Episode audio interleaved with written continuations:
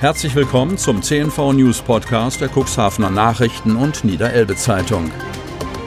In einer täglichen Zusammenfassung erhalten Sie von Montag bis Samstag die wichtigsten Nachrichten in einem kompakten Format von sechs bis acht Minuten Länge. Am Mikrofon Dieter Bügel. Freitag, 24. Juli 2020. Possenspiel um tote Fische. Kreis Cuxhaven. Das massenhafte Fischsterben vor Otterndorf und Cuxhaven vor genau einem Monat bleibt rätselhaft. Nicht nur dessen Ursache ist nach wie vor ungeklärt, nun will auch niemand zuständig für die Aufklärung sein. Das Umweltministerium von Olaf Lies, SPD, und Landwirtschaftsministerin von Barbara Otte-Kienast, CDU, in Hannover schieben in dieser Angelegenheit die Zuständigkeit von sich weg und dem jeweils anderen Ressort zu. Unterdessen wurde bekannt, dass die von den Umweltverbänden gestellte Strafanzeige gegen Unbekannt von der Staatsanwaltschaft Stade fallen gelassen wurde. Das Laves hat zwar Untersuchungen durchgeführt, aber zuständiges Ressort ist das Umweltministerium, so Natascha Mansky, Sprecherin des Landwirtschaftsministeriums. Fast gleichlautend Laves Sprecherin Hiltrud Schrand aus Oldenburg. Wir haben die Untersuchungen im Auftrag des Umweltministeriums vorgenommen. Das sieht die Pressestelle des Umweltministeriums anders. Die Untersuchungen wurden von Lavis durchgeführt, daher ist die Zuständigkeit hierfür im Landwirtschaftsministerium, teilt Marita Hawari mit. Und auch das für Naturschutz zuständige NLWKN in Norden bewies ans Landwirtschaftsministerium.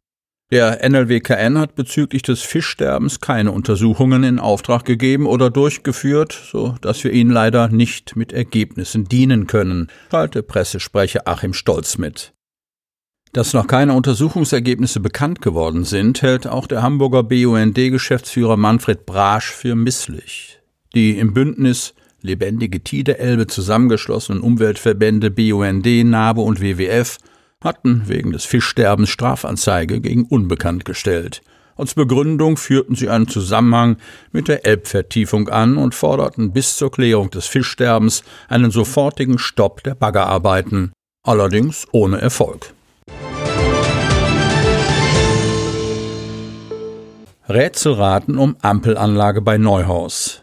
Neuhaus, eine aufwendig konstruierte mobile Ampelanlage, ist an der B73 Abfahrt nach Geversdorf installiert. Wer dort allerdings noch einer Baustelle sucht, der sucht vergebens. Es gibt keine. Und selbst bei der Straßenverkehrsbehörde in Stade erntet man bei Nachfragen ein Schulterzucken. Die Antwort ist nicht naheliegend, denn sie lautet Vollsperrung der Ortsdurchfahrt in Wischhafen. Wer die B73 häufig nutzt, wird im Bereich der Abfahrt nach Geversdorf häufig rot gesehen haben. Eine Ampelschaltung regelt den Verkehr und stoppt regelmäßig in der 70er-Zone Fahrzeuge, auch wenn gar kein Auto aus Richtung Geversdorf auf die Bundesstraße einbiegt. Keine Autos, keine Bauarbeiten, eine sinnlose Verkehrsbehinderung. Bei der Straßenverkehrsbehörde in Stade sorgte eine Nachfrage für Verwirrung. Bauarbeiten gäbe es nicht, von einer Ampelregelung wisse man auch nichts. Thomas Hoppe, Leiter der Straßenmeisterei in Otterndorf, brachte Klarheit in das Wirrwarr. Das hängt mit der Vollsperrung in der Ortsdurchfahrt Wischhafen zusammen. Man habe die Befürchtung, dass es ohne diese Verkehrslenkung, gerade im Hinblick auf die Elbfähre, die Sperrung, den Lkw-Verkehr und die Tourismussaison zu einem Rückstau von Wischhafen in Richtung B73 bis Geversdorf kommen könne. Daher habe die Polizei als Präventivmaßnahme vorgeschlagen, die Ampelanlage zu errichten, um die Zufahrt zur B73 zu gewährleisten. Wenn es nach Plan läuft, wird die Sperrung der Wischhafener Ortsdurchfahrt am 30. Juli aufgehoben.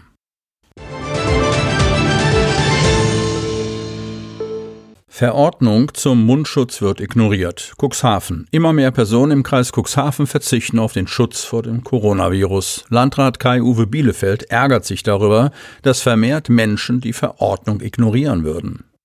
Leider erreichen uns in der Kreisverwaltung vermehrt Hinweise, dass das verpflichtende Tragen der Mund-Nasen-Bedeckung von Mitbürgerinnen und Mitbürgern insbesondere beim Betreten von Restaurants oder beim Einkaufen nicht konsequent beachtet wird, berichtet Bielefeld und warnt, dieses Verhalten ist nicht nur rechtswidrig und Tatbestand für ein Bußgeld, es ist trotz der positiven Lage in Cuxhaven auch weiterhin nicht angemessen.